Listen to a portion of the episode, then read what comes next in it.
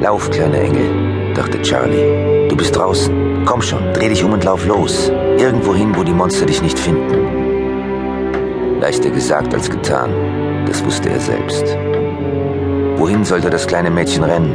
Und zu wem? Charlie war ziemlich sicher, dass sie ganz allein war auf der Welt. Kein Erwachsener, der für sie da gewesen wäre, weder jetzt noch in der Vergangenheit.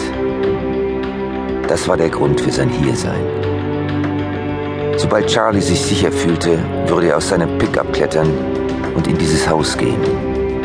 Und dann würde er jeden umbringen, der verantwortlich dafür war, dass das Leben des kleinen Mädchens ein trostloser schwarzer Fleck aus leerem Elend war. Charlies Blick ging zur Seite zu der jungen asiatischen Frau, die gleich neben ihm saß.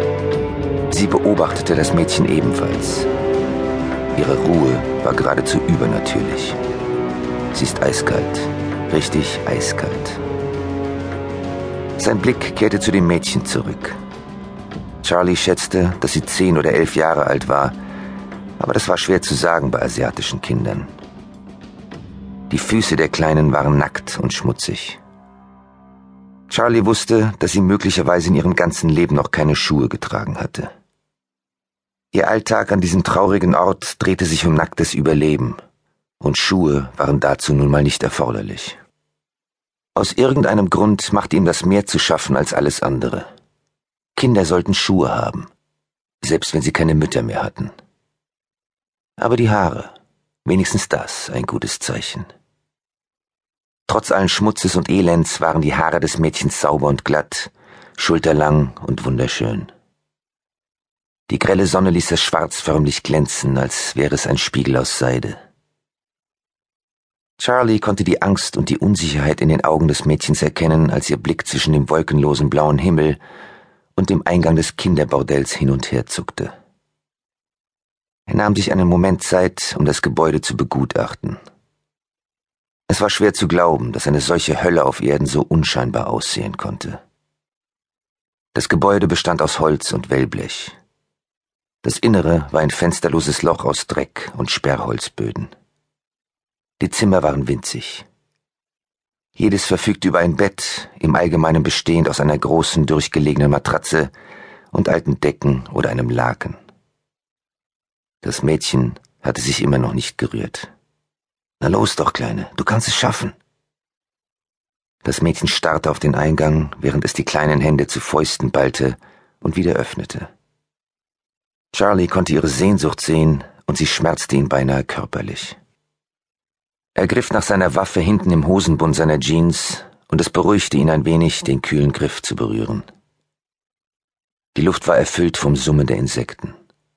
Überall wimmelte es von Leben. Es feierte sich selbst, und wie es schien, nahm das Mädchen dies alles in sich auf.